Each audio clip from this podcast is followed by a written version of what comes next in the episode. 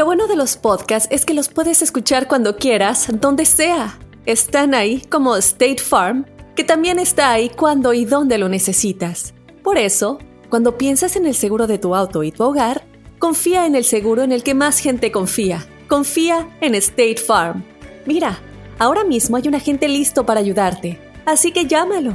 Te escuchará y te ofrecerá seguros y soluciones que se ajustarán a lo que tú necesitas. Porque al final, no hay nada como la tranquilidad de saber que tu familia está protegida.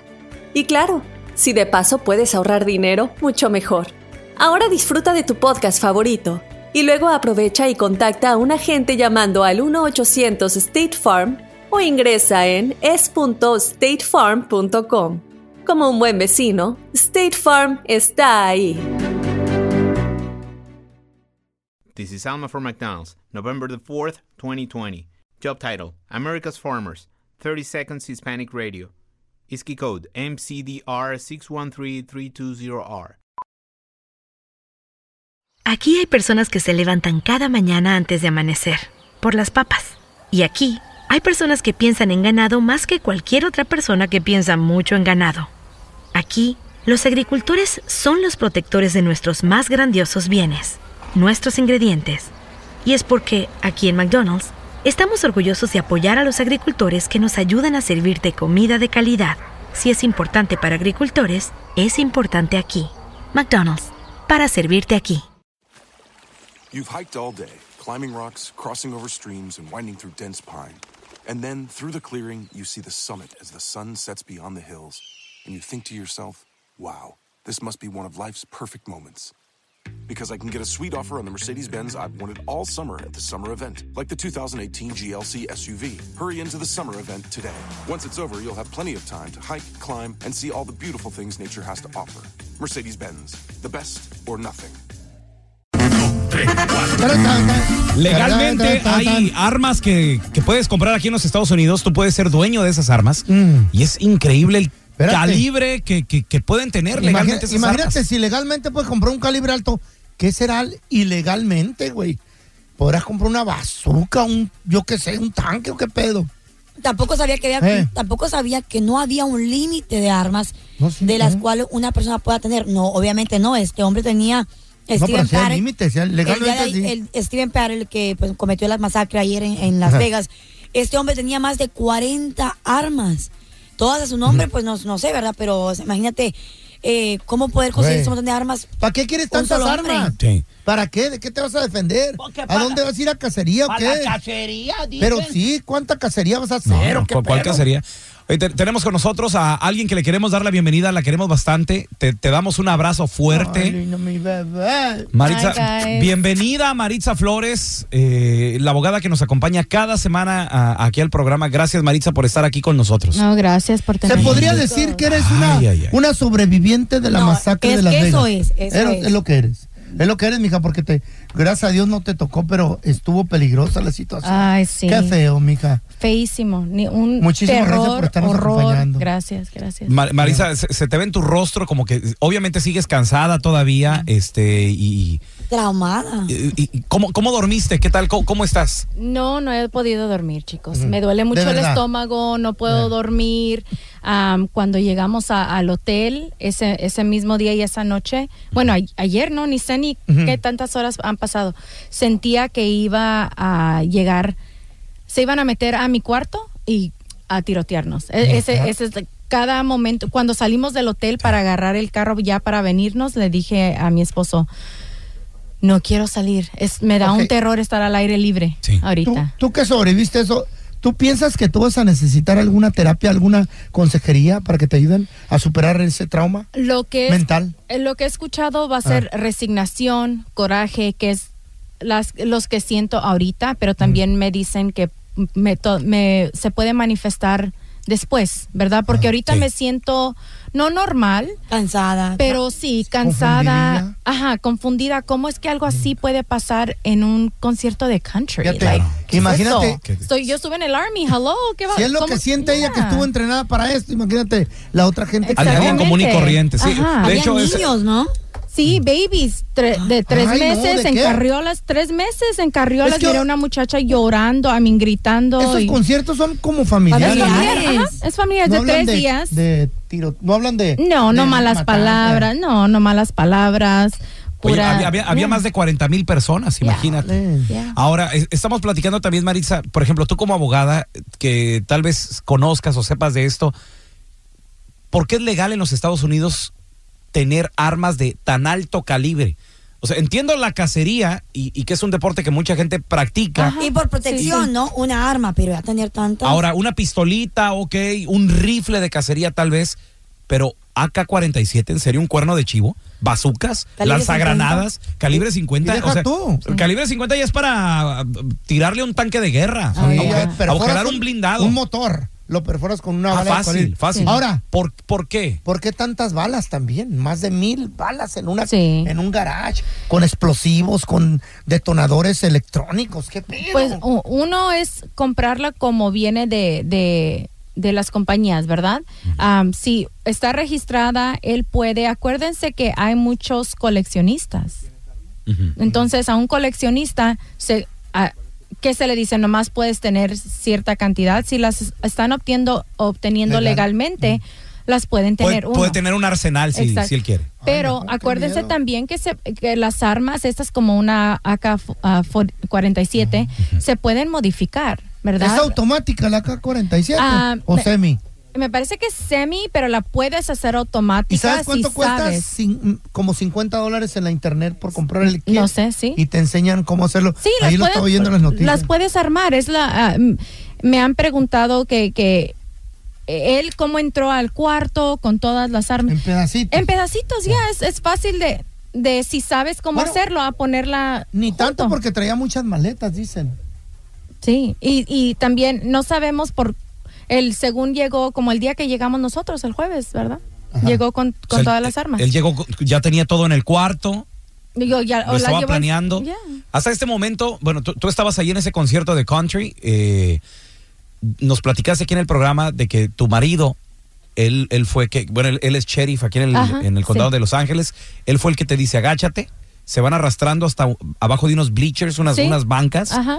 Y ahí pegaban las balas. Ahí pegaban las balas. Y si no hubiera. es, que, es que si no te hubieras agachado, ¿qué hubiera pasado? Right. Es lo que les iba a decir. es si no hubiera ese cubrimiento, Esa protección, ajá. estuviéramos al aire libre con las Ay, otras no, personas no, que en el medio, porque ahora yo ya sé por qué pensábamos que eran como dos asaltantes, Ajá. eran por las dos ventanillas Sí, de donde él estaba, Oh, donde estaba disparando. Entonces, ¿Tenía una suite o qué? Porque se veía grande. Sí, el- una suite de sí, dos, de dos recámaras. Sí, sí, sí. So, en una, en una Dos está, recámaras. está echando por un lado, que es las que cayeron las primeras enfrente del escenario. Y había muchísima gente ahí, porque ahí Ay, se Dios y ahí se pone pues lleno, porque está enfrente. ¿Tú y crees, luego que, ¿Tú crees que tal vez quiso dispararle a, a- al cantante, a este Jason Aldean?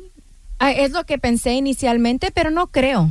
Y, o- Él quería no matar creo- el, ma- el mayor número de gente. tal vez. Exactamente. Uno o no le importaba, ¿saben por qué? Porque no era un sniper. Un sniper para mí es alguien que va directamente a, A- a a- alguien. Este nomás. Al target. Ajá, este nomás para A lo tirar a lo, A lo ajá, a lo que cayera. Sí. Ajá. Y luego, entonces supe, ahora que miré las ventanas, que las que caían al, a los bleachers eran de, eran de la otra ventana. Y Ah, eso segunda. pensábamos O que sea, eran y- dos. Ay, tuviste tiempo, entonces eso les dio tiempo a, a agacharse. Y, y ¿Qué- qué, y qué bueno que se protegieron. ¿Qué tan cerca Sí. tenían la- la- las balas de ahí de, de tu cuerpito? Oh, a- arriba. acá, ¿En tu cabeza? ¿Sí? ¿En las, ¿Se oía en las bancas? Sí, se oían las bancas. Ay, Dios. Sí, y mamá. este, digo yo también que lo que nos salvaba porque era prrr, y luego paraban, prrr, ¿verdad? Era ahora pienso yo que era cuando estaba corriendo de ventana a ventana. Entonces, mientras esos segundos donde él estaba corriendo, nosotros Ah, nos, ok, ok. nos este empezamos O sea, a dispa- correr disparaba por una ventana, y iba a la otra. Exacto. Y por eso pensábamos que eran, Que eran dos, dos. porque venían de dos partes. de dos direcciones. y dije yo, Miedo. cuando salgamos de aquí, de estos bleachers, va a haber a alguien allá afuera, porque así se. ¿Creías se que era un acto terrorista? Oh, terrorismo? absolutamente. Bueno, fue de terrorismo, Sí, pero local. doméstico, sí. Doméstico. Y luego pensamos que. Ah, también pensábamos que iban a entrar a- al festival, porque es- escuchamos que venían de Las Vegas Boulevard y mi esposo y yo nos despedimos, porque Ay, si no. entran, olvídense, si entraban y pensamos que eran dos o tres, nomás iban a empezar a disparar abajo de, de donde estábamos los bleachers. ¿Qué le nomás a tu esposo? Uh, I love you and let's go. Nomás nos miramos así despidiéndonos and Ay, no. I love you y estábamos esperando que nos tocara. Ya. Es, eso ya nos habíamos prepara- resignado. Sí, que nos habíamos resignado que nos íbamos a morir. Like, ya, no, no, no, pensaba tu- yo. no tuvieron algún plan, no hicieron algo, tú córrele para un lado, yo para el otro. Absolutamente no queríamos correr juntos. Juntos. Lo que no queríamos hacer es correr con mucha gente porque eso es lo que él quería. El target era mm, Matar gen- más ma- gente. más gente. Yeah. Estar juntos y correr, no parar porque no queríamos que nos mataran estados encerrados en un cuarto. Pero todas esas tácticas son del Army, de, de saber que no vas a correr con un grupo. Claro, preparación, sí, porque mira, yo sí. estaba yo viendo videos de gente que hasta levantaba las manos. Escuchaban las ráfagas de Ah, fuego y Right, no. levantan las manos, Ya. o sea, gente ya peda, Ya, gen- sí. andaba gente borracha ahí. Oh, sí, sí, sí. Y Estamos hablando de Las Vegas. Confundido. Las Vegas. Y Gente que hasta gritaba, le, ¡Uh! levantaba Sí, las manos, le, exactamente. le valía gorro la vida, o sea, o tal vez no comprendían, no entendían lo, bien lo grave de la. Yeah, situación. y son bien jóvenes, bien jóvenes que están ahí también Sí. los, los muchachos, you know. Yeah. So, I mean, andaban Qué corriendo, triste. gritando. um, lo que sí ¿Vis- apenas, ¿Viste, viste gente herida? es lo que les iba a decir, lo que sí reconocí ayer apenas era que estaba yo caminando sobre gente que ya estaba muerta. Porque al principio estaba yo, ¿por qué no se levantan? Si íbamos todos corriendo y estábamos arrastrándonos, I'm like, ¿por qué no se levantan? Like, hello people, let's go. Y ayer era cuando mi esposo dice, ¿sabes? Esa- esas personas, esas personas donde, um, y le dije, sí, sí, ya estaban muertas. Había gente sentada que se trató de cubrir y pues nomás tenían la cabeza hacia abajo y ya estaban. ¿En, ya en- algún momento muertos. mandaste un texto a tu familia? o- Sí, a las empezó todas las 10:08 pm. Tengo la foto del del Facebook que tomó mi esposo jugueteando ahí y de ese minuto empezó todo. 10:18 es cuando le mandé un texto a mi papá. Le dije, "I love you, dad. They're shooting here, que están tiroteando aquí. Ora por mí, ora por nosotros." ¿Ya viste a tu papá? No lo he visto todavía, no lo he visto. Y luego, de ahí, ya todo, 40 minutos después es cuando llegamos al cuarto. Y es apenas cuando le, llam- le llamamos y le estaba diciendo a mi esposo que qué bueno que mi papá estaba tan calmado cuando estaba hablando con él porque yo creo que ahí sí... Tal vez no entendía la gravedad de la situación en el Tal momento. vez, Porque, por ejemplo, eh, mi esposa, la sargento, me dice que estaba leyendo los postings del domingo ya, madrugada de lunes, tipo 12 de la medianoche, y estaba viendo que tiroteo en Las Vegas, do- dos, Dos. muertos. Ajá. O sea, eh, era algo, obviamente son dos vidas importantes, pero Sí. no tan grande como ahora casi 60. Masivo. Sí, sí, sí. Nosotros estábamos viendo lo mismo, pues ya estábamos, eh, no podíamos dormir. Y, ¿Y mi qué esposo, dijiste? No, son no, dos. no. Sí. Le dije, no, no puede ser que sean los dos que nosotros pasamos y simplemente de 24, 40 mil personas, no, no, no, no es posible. No es posible. ¿Qué ¿Y ¿Qué sentiste? pensabas en, los, en, eso, en ese lapso de que, de que estabas corriendo por tu vida? Honestamente, ojalá y que ten- tuviera yo todo ya listo para que mi familia no sufriera en enterrarme y tener todo eso. To- que- Wow. que- La, la viste cerquita, ¿verdad? Oye, oye, Yeah. Marisa. Oh, yeah. Oh, yeah, ya. ¿hubo- Yo hubo ya estaba algo- resignada, me voy a morir. Hubo, That- hubo algo that's que, fine. hubo algo que tú dijiste, ¿por qué no lo he hecho? ¿O por qué no lo hice? Am, digo yo, trabajar un poquito menos y ver a más a mi familia. Absolutamente. Y lo Eso vas a y lo vas a hacer. voy a hacer. yeah. Trabajas mucho. Sí, trabajo mucho, pero también es, es, es un logro y amo mi trabajo. Claro, claro, ¿verdad? estudiaste Sí, para ser abogada. Exactamente. Y entonces también a la misma vez sí quiero estar más con mi familia, pero ahorita sí, digo yo que ahorita mi, eh, excepto por esto, estoy muy contenta con lo que Claro, se me ha acabas, de, brindado. acabas Yeah. de abrir una nueva oficina. Exactamente, me encanta mi trabajo, tengo un lindo matrimonio. ¿Se lo mi dijiste a tu familia. marido? Am, sí, claro, claro. Eh, lo que quisiera es que él trabajara menos también. Vamos a vacacionar más. There you go. Quiero Sí. ser como que quiero ser como el bueno aquí andar, Sí. andar viajando por todos lados, un poquito más. Es que, es, que es Sí. una, es una Yeah. pasión, es algo bonito para compartir con la familia, más que nada. Y también digo yo que sobreviví para ayudar en algo Y es lo que ando buscando todo. Ajá, ando buscando porque... Un propósito en tu sí, vida. Un, un propósito más, porque digo que tengo varios propósitos. Ahorita ando que Regálame un reloj. necesito un millón de dólares yo Ah, no. Marisa, te queremos mucho. Los quiero mucho Gracias también. a Dios estás bien. Gracias. y, no- nos, da, y nos da mucho gusto verte que, que, que, pues eres más que nada una sobreviviente de todo esto que, que sucedió. Sí, gracias. Gracias por tenerme, chicos. ¿Cómo No, al quiero? contrario, estuviste en Te nuestras oraciones mucho. cada minuto. Gracias. Gracias por estar aquí, Maritza. Oye, te queremos preguntar a ti que nos escuchas, ¿qué es el calibre más grande que le conoces a alguien? Mira, tenemos a eh, eh, Jeremías. Hola, Jeremías, ¿qué peteo? Hola, ¿cómo está? Buenas tardes. Bu- buenas tardes, buenas noches, buenos días. Ya se nos acabó el día. Oye, oye, Jeremías, Jere, ¿qué es lo que tú conoces el calibre más alto que alguien tiene, compadre, o que tú tienes, güey? Mire, pues yo conozco a unos amigos que tienen un, un 50. Y ¿Un, este, un calibre 50? Sí, bueno, tienen varios. No. ¿para qué los, los quieren o con, con qué propósito? Digo, si se puede saber. Eh, no, sí, sí, sí. Mire, pues este, nada más lo tienen de colección, pero mire, Ah. ¿Y no son personas violentas? no, no, no, para nada, porque este, de hecho estamos en este, en el estado de Illinois y este, aquí son muy estrictos. Calibre para que tú puedas 50. conseguir una, sí. Pero para, ¿para qué ¿Es quieres legal o algo? ilegal ahí en Illinois?